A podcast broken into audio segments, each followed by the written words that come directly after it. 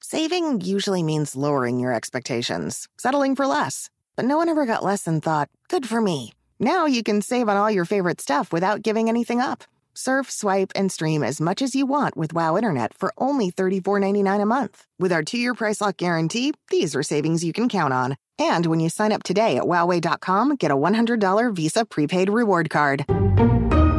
Wow. Offer for new customers with a two year agreement, auto pay and paperless billing, equipment taxes and fees extra, subject to change, restrictions apply. Podium Podcast. Lo mejor está por escuchar.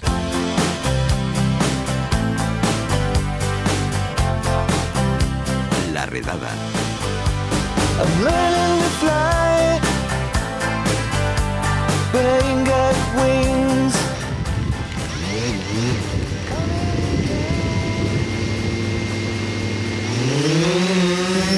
Pasado 3 de febrero todos nos quedábamos un poco extrañados al conocer que el aeropuerto de Barajas cerraba su espacio aéreo por la presencia de drones. Esto ya había pasado en Londres y otros grandes aeropuertos europeos. Y es que por menos de 50 euros se puede tener un dron funcionando con sus riesgos y sus disfrutes. Para conocer los límites que debemos tener en cuenta para su uso, tenemos en la rada a José Luis Boto, que es inspector del área de telecomunicaciones de la Policía Nacional. ¿Qué tal, José Luis? ¿Bien? Hola, buenas tardes. Hola, Bien, José Luis. Muchas gracias. ¿Qué tal? ¿Qué hace falta a nivel administrativo para volar un dron? En realidad, para volar un dron a nivel administrativo, como en vuelo particular, es decir, recreativo, en realidad no haría falta ningún tipo de documentación. Lo que sí que tienes que cumplir son la reglamentación existente, Mm. la ley de seguridad aérea y los procedimientos que, que hay que cumplir. A ver, pongamos un ejemplo. Em, estamos aquí en Gran Vía, yo tengo un dron que me he comprado de estos que llevan una cámara de 200 millones de megapíxeles, me subo a la terraza y lo lanzo. Eh, eso está mal. Estarías incumpliendo la normativa. Eso está mal. Teóricamente, Sí. Madrid, por ejemplo, estamos muy cerca del aeropuerto de Madrid-Barajas. Eh, Barajas tiene una CTR, una zona CTR, donde no se puede volar ningún tipo de dron. Y aparte, cerca de cualquiera, a 8 kilómetros de cualquier aeropuerto, no se puede volar un dron ni de manera recreativa. O sea, hay que pedir los, los permisos correspondientes. Claro, pidiendo un permiso sí se podría. O Sí podría, Dependiendo de, de si te lo dan o no, claro. Efectivamente, tú tendrías- habrá una valoración. tu, tu permiso para volar, qué tipo de vuelo vas a hacer, te pedirían tu, tu reglamentación, tu, tu diploma de piloto y demás, tu seguro y demás. Mm, Yo, para, por ejemplo, rodar una película, piden el permiso y, y si se lo concedemos. Si es una zona que se puede, después de pedir el permiso, se puede volar, se lo van a dar, eh, lo piden a esa, cumple los requisitos y se lo van a dar. Policía Nacional, cuando volamos algún dron, tenemos que cumplir esos mismos requisitos. O sea, no estamos exentos de ese requisito de solicitar a esa los permisos correspondientes para poder volar un dron. ¿Los drones tienen matrícula?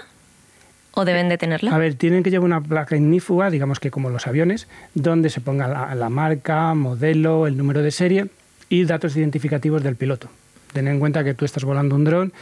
de- si hace mal tiempo no se debe volar, es una de las prohibiciones, pero si viene un aire, eso pesa muy poquito, se lo puede llevar al aire y puede aparecer en cualquier sitio. Entonces tiene que llevar los datos O identificativos. sea, lleva una especie de número de bastidor, ¿no? Como, Efectivamente, como digamos que sería ¿no? como Para- la matrícula de los coches, eso tiene que ser una placa ignífuga por si se al caer ese dron se produce un fuego y demás, que se quedan esos datos para, digamos que un dron, aunque la gente no lo piensa, es, está considerado una aeronave igual que un jumbo, Ujú.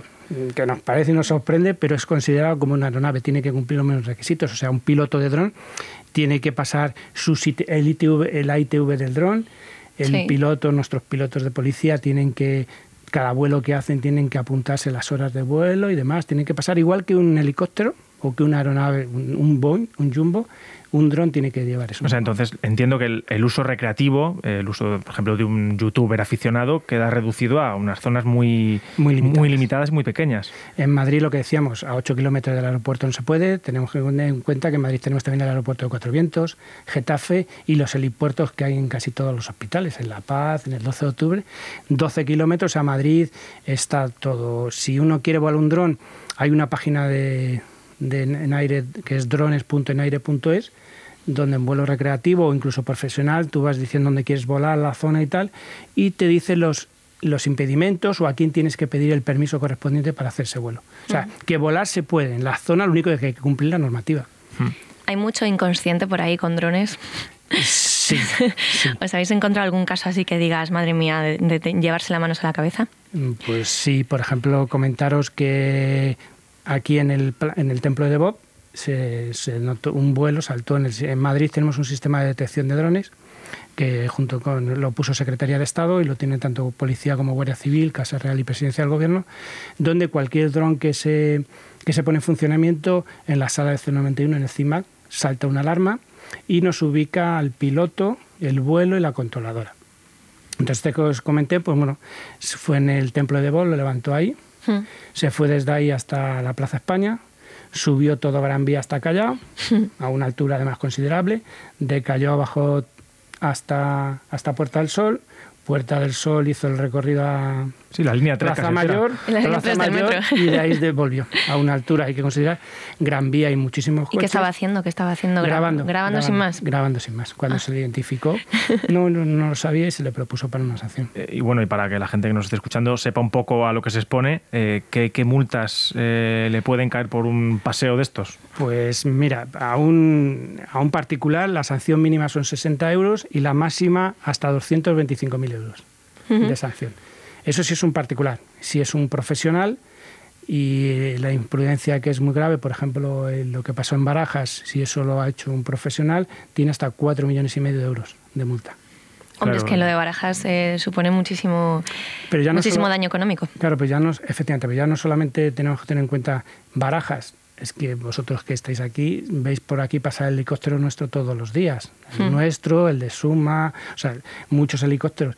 Y un dron de estos pequeñitos que pesa nada, se mete en la, en la turbina del helicóptero y puede llegar incluso a tirarlo. y hay un destrozo importante. Pues Mm. digo, que es muy peligroso. Un dron, sí que me gustaría que quedase muy claro que un dron no es un juguete. Aunque en los grandes centros comerciales lo venden en las jugueterías, un dron no es un juguete. Y, y otro tema, el, el vuelo indoor en espacios cerrados, eh, Eso- ahí eso es está otra cosa, eso está permitido. Esto está permitido. Tú dentro de...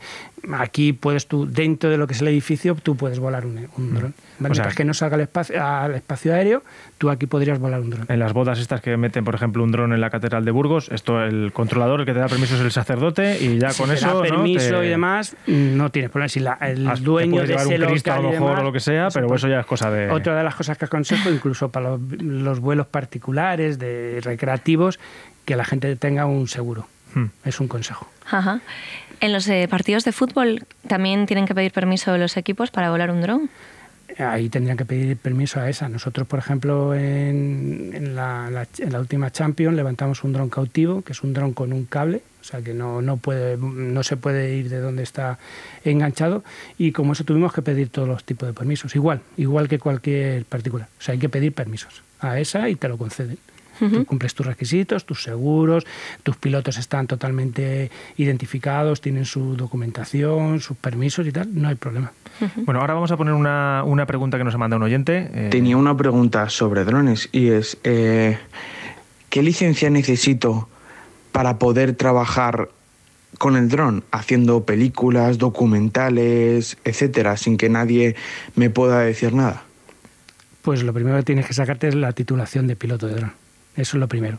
Sacarte o tu sea, titulación. para eso ya habría que ser profesional, ¿no? Hay que hacerse profesional. Ya sería ese de 4 millones y medio Ya en caso de cometer una imprudencia grave. ¿vale? Te sacas tu titulación, hay mucha gente que se saca tu titulación. Digamos que los drones va a ser en breve, no mucho tiempo, por esta ventana de atrás vamos a estar viendo pasar drones. O sea, que digamos que es un futuro que va a ser como los móviles. Hace tal, va a ser una explosión de drones. Como los patinetes, ¿no? En superficie, Sí, pero... sí, digamos que sí, incluso más. Yo creo que es el próximo salto van a ser los drones por todo eso. Entonces haces tu documentación y pides tus permisos a esa que vas a hacer es tu vuelo y se te permite. O sea, eso no hay mayor problema. Mm, ¿Cómo se llevan los drones con los pájaros?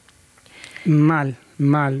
Hay gente que también, como hemos- sabemos, los drones sacan unos vídeos muy espectaculares, fotos, porque las cámaras que llevan son espectaculares, sacan unas imágenes muy bonitas, pero hay gente que incluso en parques protegidos y demás ha volado y algún dron se ha, se ha chocado, se ha llevado por delante algún águila, algún est- o sea que digamos, ahí tampoco se puede volar.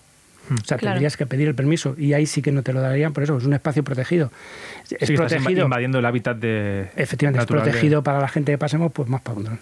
Hmm. Y luego hay otro tema que es el de, el de las imágenes. Eh, Al final, el grabar, eh, puedes grabar muchas cosas y captar cosas que no tienes consentimiento para grabarlas. Eh, entiendo que ese es otro punto que ahí ya. eh, mm, Ahí estamos ya parte de Estamos en el derecho a la intimidad y, y otras cosas. Ahí ya, digamos que pasaríamos de la sanción administrativa por la ley de seguridad ciudadana o la ley de, de seguridad aérea y ya pasaríamos a, al Código Penal. Estamos intimidando, una persona puedes estar en tu casa Sí, grabas una habitación de un hotel que estén haciendo ahí cualquier cosa y, y te están tu derecho en tu intimidad, que posiblemente el, el que lo hace cuando pasa por encima de unos chalés, su intención no es molestar, ni sacar esas imágenes, ni grabar a esa persona, pero claro, tu derecho a la intimidad, tú en tu casa estás como, como quieres. Entonces, efectivamente, ahí ya estás infringiendo el Código Penal, que ya es, es distinto. Eso ya son palabras mayores. es otra cosa. Bueno, pues eh, José Luis Boto, muchísimas gracias por atendernos en Redada. Hemos aprendido mucho de la legislación de los drones. Encantado. Ya os digo que, sobre todo, que la gente sepa que. Sobre todo quiero que un dron no es un juguete, que la gente piense eso, que no es un juguete. Aunque lo venden en la juguetería, un dron no es un juguete y que se puede volar, pero cumpliendo los requisitos.